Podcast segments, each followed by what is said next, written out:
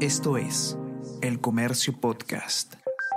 Hola a todos, ¿qué tal? ¿Cómo están? Espero que estén comenzando su día de manera excelente. Yo soy Ariana Lira y hoy tenemos que hablar sobre reformas constitucionales porque estando discutiendo un muy posible adelanto de elecciones, se sabe ya que lo ideal sería que se aprueben antes de esos comicios una serie de reformas que permitan que no entremos nuevamente en estas crisis sin salida que nos invaden hace varios años. ¿Cuáles son las reformas que va a priorizar el Congreso en este contexto? Porque el tiempo nos juega en contra. Vamos a conversar sobre todo esto y más a continuación.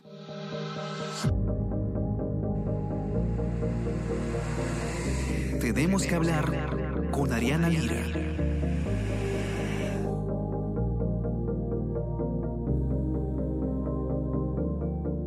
Como lo dice la nota de Sebastián Ortiz, el Congreso tiene solo 15 días desde hoy viernes para aprobar eh, las reformas necesarias que puedan eh, regir de cara a las elecciones adelantadas que tendríamos eh, con suerte, ya sea en el 2023 o en el 2024. Se ha discutido mucho sobre si va a ser posible conseguir consensos para lograr algunas reformas mínimas. De hecho, es algo bastante difícil en un Congreso tan fragmentado como el que tenemos y donde pues ponerse de acuerdo parece la excepción. Pero lo cierto es que la Comisión de Constitución, que es eh, la mesa de trabajo, el equipo de trabajo encargado de ver, digamos, en primera instancia las reformas para luego llevarlas al Pleno, ya ha hecho eh, una agenda, digamos, de, las, de los temas priorizados, las reformas que se van a priorizar en este primer filtro, digámoslo así, que está eh, encabezado por el congresista fujimorista Hernando Guerra García.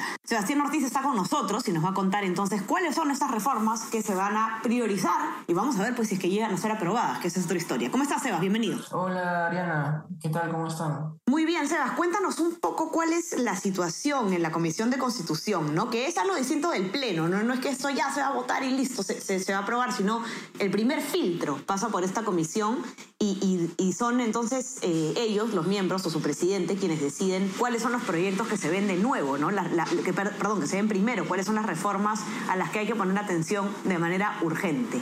¿Qué es lo que está planteando el señor Guerra García? Sí, mira, eh, la, actual legislatura termina el, 10 de febrero. Entonces, eh, el Congreso tiene dos semanas y media para realizar cambios a la Constitución que tengan que ver con, con leyes electorales, ¿no?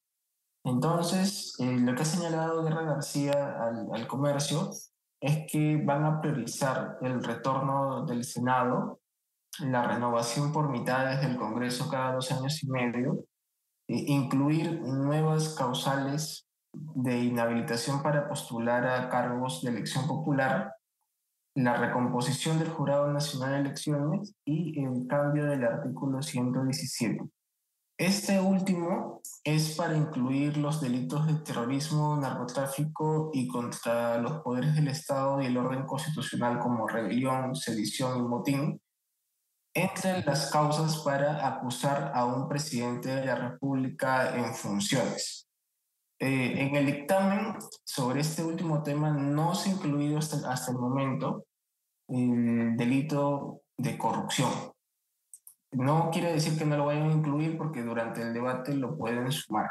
Pero digamos que esas son las cinco reformas que de acuerdo a Guerra García son las que la Comisión de Constitución va a priorizar de aquí hasta el 10 de febrero. También ha dicho que él no es partidario de declarar eh, la comisión en sesión permanente. ¿Qué es sesión permanente? Que sesionan todos los días a cualquier hora. ¿Él no es partidario de esto? No, no, no es partidario ah, de declarar en sesión permanente. Y ha señalado de que lo que va a hacer es eh, convocar a la comisión a sesionar tres veces a la semana y solo si es necesario van a sesionar todos los días.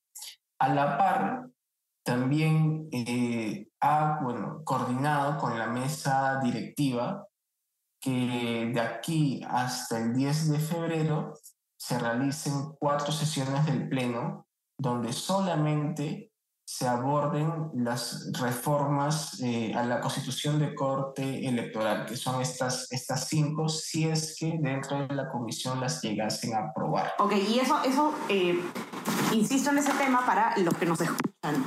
Eh, que estén priorizando esto desde la Comisión de Constitución no quiere decir que estas son las reformas que se van a aprobar o las reformas que se van a llevar al Pleno.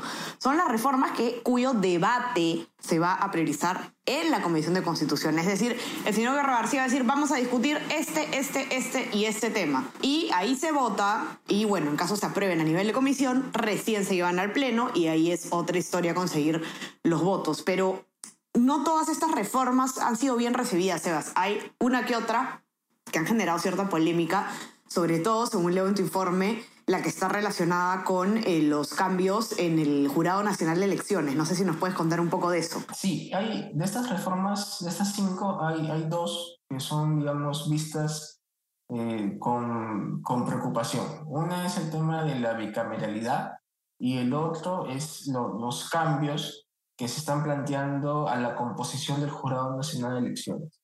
¿Qué es lo que propone el, dictamen de la Comisión de Constitución? Que eh, se pase de cinco a siete integrantes eh, en el Jurado Nacional de Elecciones, que, se formen dos salas y se le quita el rol dirimente que tiene el presidente del Jurado Nacional de Elecciones para resolver conflictos electorales. Lo que dice el congresista Guerra García es que esta iniciativa busca fortalecer el sistema electoral. Y lo que señalan fuentes de, del Jurado Nacional de Elecciones es que la, la propuesta eh, no es, digamos, técnica.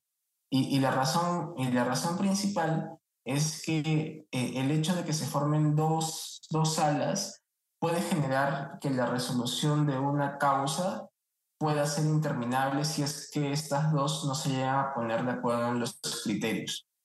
Y eh, remarcaron estas mismas fuentes que la justicia electoral tiene plazos mínimos para resolver, que son cuestión de días, y no es como la justicia ordinaria o la justicia constitucional, que puede tardarse hasta años en resolver una causa.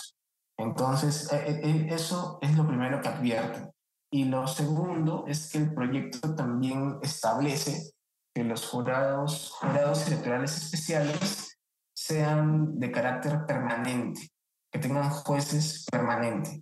Y esto señalan de que tampoco, que también sería perjudicial porque los jurados electorales especiales solamente funcionan en tiempo de elecciones. Si es que llegan a ser permanente, va a haber un gasto de dinero, de logística en un personal que no va a tener tareas fuera de las elecciones. Entonces, precisamente la comisión va a debatir hoy ese, ese predictamen. Han solicitado la opinión técnica del jurado y es probable que hoy se la hagan llegar con estos con estas observaciones, ¿no? Estas son las observaciones que, que va a realizar el Jurado Nacional de Elecciones. Entonces, ¿cuándo estaría eh, sesionando la Comisión de Constitución para empezar a ver ya estos temas, Sebas? Sí, hoy, hoy, hoy viernes sesiona la, la, comisión, tienen dos predictámenes en agenda. Uno es el tema de ampliar el, el 117 y el segundo tema es la recomposición del Jurado Nacional de Elección. Y reimplantar el 117 en el sentido de ver por qué motivos se le puede procesar a un presidente que está en funciones. En funciones, sí, pero no contempla el delito de corrupción. Y hace hincapié de que la investigación al jefe de Estado por parte del Ministerio Público puede realizarse hasta la investigación preparatoria y se reserva únicamente la formulación de acusación fiscal hasta el término de su mandato. Eso es lo que están proponiendo. En el debate pueden agregarle o hacer un texto sustituyendo con otras iniciativas. Correcto. Entonces, queda ver si es que se consigue un primer consenso sobre estos temas a nivel de comisión para que puedan pasar luego al Pleno del Congreso. Estaremos atentos entonces a las notas de la sección de política del comercio. Ya saben que pueden encontrar el informe de Sebastián y también toda la cobertura al respecto en nuestra web elcomercio.pe. No se olviden también de suscribirse a nuestras plataformas. Estamos en Spotify, en Apple Podcast y eh, suscríbanse también a nuestro WhatsApp El Comercio Te Informa para recibir lo mejor de nuestro contenido a lo largo del día. Sebas, que tengas un excelente día. Muchísimas gracias por la información. Dale, Muchas gracias por la invitación. Estamos conversando entonces nuevamente el día lunes. Que tengan un buen fin de semana. Descansen. Chao, chao. Tenemos que hablar con Ariana Lira.